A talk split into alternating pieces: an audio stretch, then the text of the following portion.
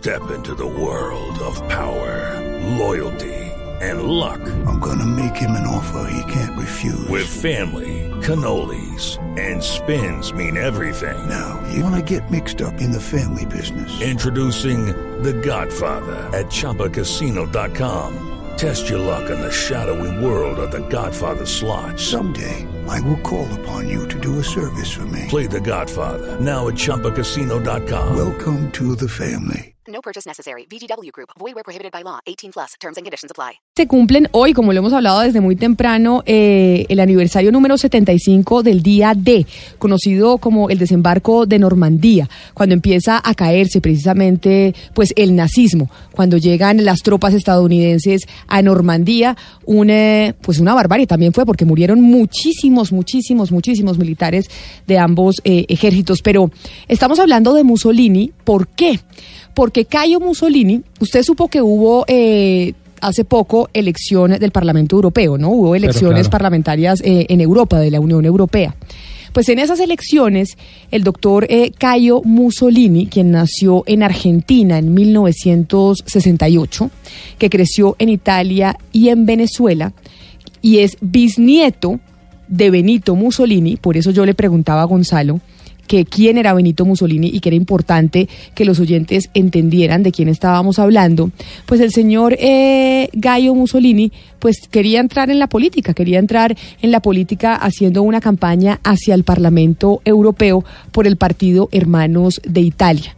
No pudo conseguir entrar al Parlamento Europeo, pero sí tuvo, sí obtuvo cerca de 22 mil eh, votos. Está con nosotros a esta hora en la línea y le agradecemos eh, acompañarnos aquí en Mañanas Blue. Señor Mussolini, bienvenido.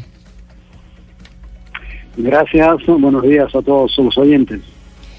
¿Por qué razón? Y estábamos oyendo ahora un poco, eh, contándole a los oyentes, recordando la historia, un poco quién era eh, su bisabuelo. Usted en su familia, después de, de su bisabuelo, ¿alguien más decidió entrar en la política? Bueno, primero que nada, yo escuché algunas de las cosas que estuvieron comentando antes y por supuesto definir eh, 22 años de historia italiana en eh, pocos segundos es algo muy difícil. Pero justo para hacer referencia a lo que ustedes nombraron, hoy en día lamentablemente no se sabe quién mató a Mussolini todavía, no fue Urbano Lázaro, o al menos es una de las cinco versiones. Y además, cuando lo agarraron, él no estaba huyendo a Suiza. Él estaba en Como, Como está muy cerca de la frontera con Chiasso, así que hubiera podido entrar por ahí. Lo que estaban tratando era de hacer una última resistencia ante la avanzada.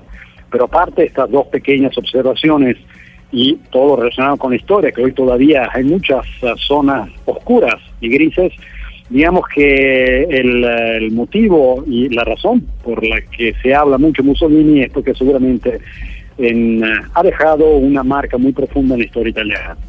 Para contestarle a su pregunta, pues le comento que han habido otros Mussolini antes que yo que se postularon para diferentes cargos en la política.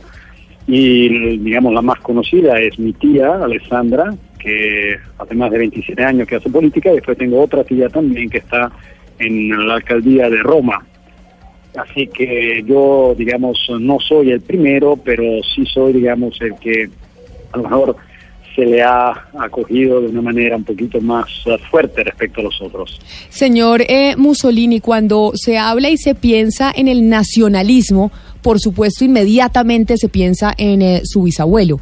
Y hoy la Unión Europea, el mundo en general, pero la Unión Europea está viviendo un resurgimiento importante del nacionalismo, algo que bastantes personas, sobre todo los sectores liberales, critican y se preocupan.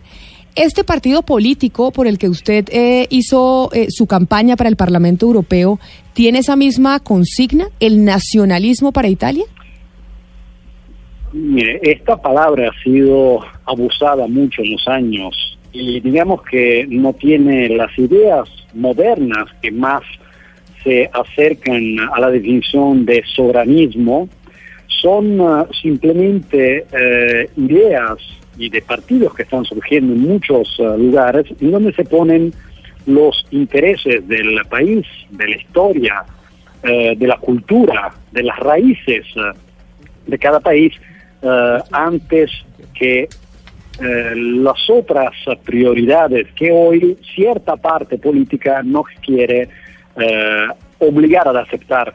Cuando se habla de Europa, estas elecciones eran muy europeas porque se veían dos tipos de Europas delinearse, una globalista, mundialista, digamos, y otra más soberanista que no quiere decir estar en contra de Europa, quiere decir simplemente respetar y valorizar adentro de la Europa las diferencias de cada uno de los países, las culturas milenarias y las características eh, que van no solo en lo social, pero también en lo económico, en lo industrial, en los sectores de producción típicas de cada país. Sí. Por supuesto, nosotros pensamos que hay cosas, las fronteras existen, ¿no? como alguien que quiere, está empujando diciendo que las fronteras no existen más. No, existen.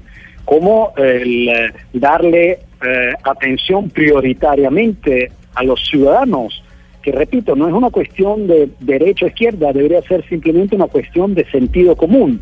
El primero, proteger los ciudadanos antes de eh, dedicar recursos a otras personas. Pero precisamente ahí está, señor eh, Caio Mussolini, una de las grandes diferencias. Digamos que me voy a, eh, permitir acudir un poquito a la historia. Por allá en 1914-15, eh, su señor eh, bisabuelo fue expulsado del Partido Comunista. Él era un comunista empedernido, amante de las ideas de Marx, de Carlos Marx.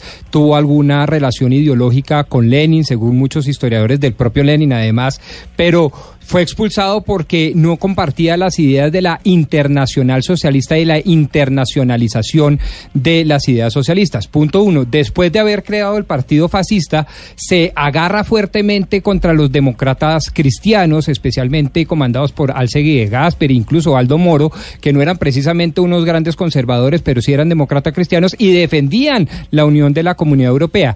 Y tercer capítulo que pongo de presente, pues las ideas de Benito Mussolini son harto conocidas precisamente por eh, su intervencionismo estatal, sus ideas totalitarias, su proteccionismo económico y su aislacionismo internacional.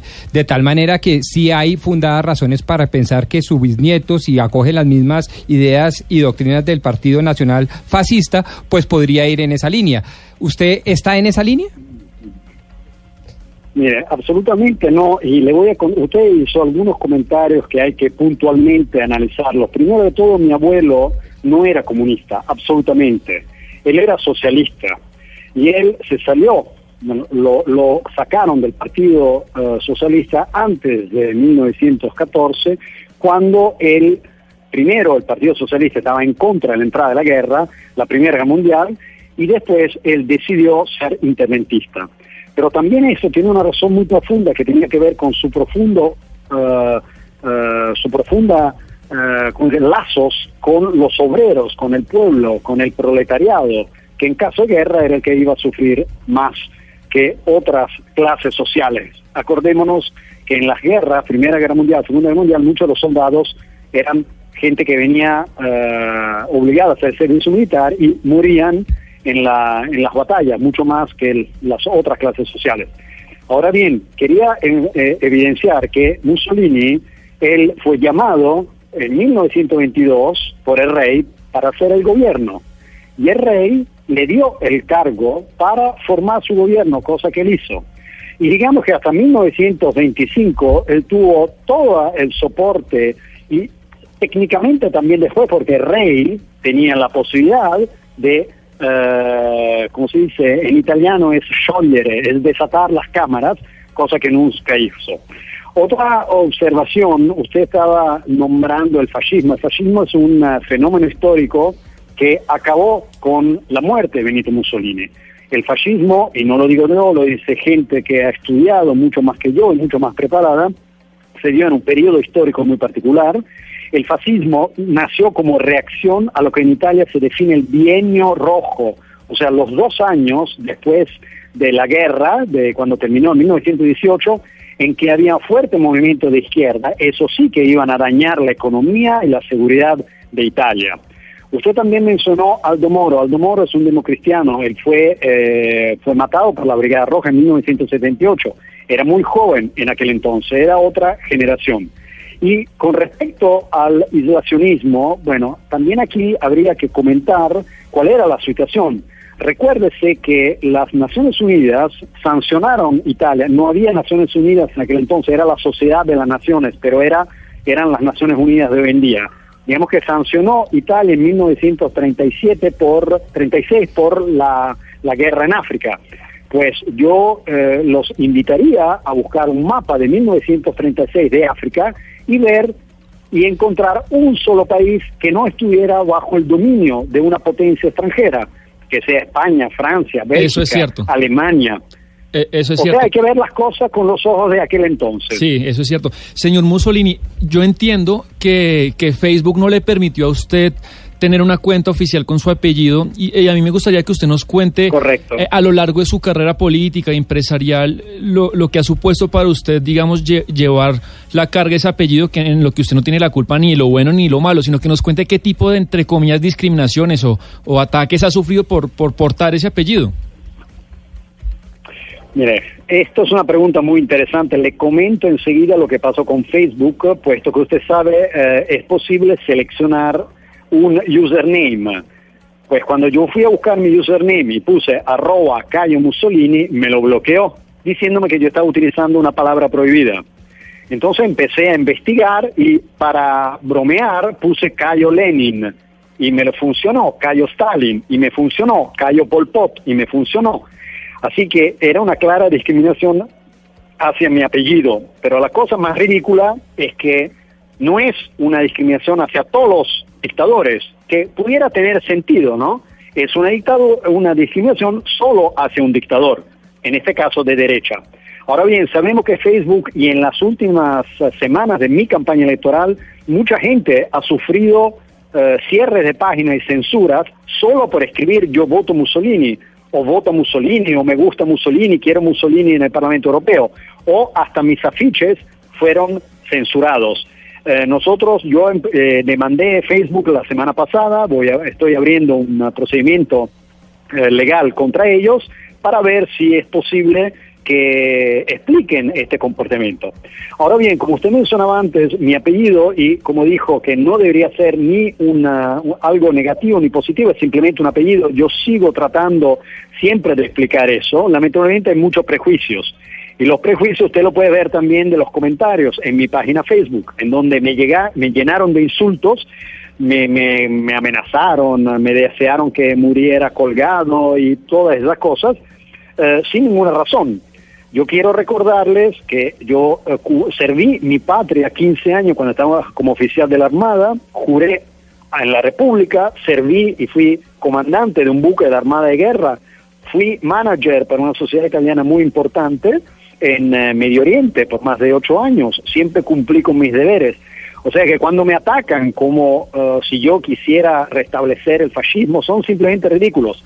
Esa es la única cosa que puede decir la izquierda italiana, una izquierda que no tiene más ideas, que no sabe más hablarle a la gente porque se ha alejado de la gente, se ha alejado del pueblo, viven en un mundo, una realidad eh, paralela, lejana de las necesidades del pueblo. Pues lo único que le queda es el antifascismo en ausencia de fascismo. Don Cayo, ¿qué actos de su bisabuelo son defendibles? Mire, yo diría más, eh, cuando me preguntaron unos periodistas eh, eh, esa, esa pregunta, simplemente les comenté que para ir de Taranto, una ciudad en el sur de Italia, a Reggio Calabria, que es la punta de la bota de Italia, digamos, yo utilicé la misma autopista construida en 1930. Pasé por los mismos puentes y desde aquel entonces no se hizo absolutamente nada. Ahora bien, yo soy el primero en condenar algunos de los errores que hizo el fascismo. Primero que nada, las leyes raciales, que fueron una injusticia y fueron una mancha indeleble en la historia de Italia. Todavía me parece debe- de- de- debería ser eh, oportuno y necesario, después de casi 80 años, tener la honestidad intelectual para reconocer los tantos logros del fascismo en el sector social, en el sector arquitectónico, en las construcciones, en las leyes, en la estructura social, eh, sería una lista muy, muy larga, pero eh, hoy en día se sigue viendo ese periodo en términos de bueno o malo, blanco y negro, y lamentablemente las cosas no son así. Pienso que sea necesario una profunda revisión histórica y solo cuando lograremos hacerlo en Italia se podrá salir adelante y pensar al futuro y no más en lo que es la historia de Italia. Pues es el señor Cayo Mussolini, bisnieto de Benito Mussolini, quien estaba intentando entrar eh, en política y que hoy que estamos eh, conmemorando y recordando el día de el aniversario número 75 del desembarco de Normandía y pasaron además las elecciones eh, del Parlamento Europeo, nos parecía interesante entablar una conversación con usted, señor Mussolini. Mil gracias por habernos atendido hoy aquí en Mañanas Blue. Feliz resto de día para usted. Gracias a ustedes por la oportunidad, es siempre un gusto hablar o como hice ya en el pasado también, espero volver a Colombia y tener el placer de visitarlos nuevamente.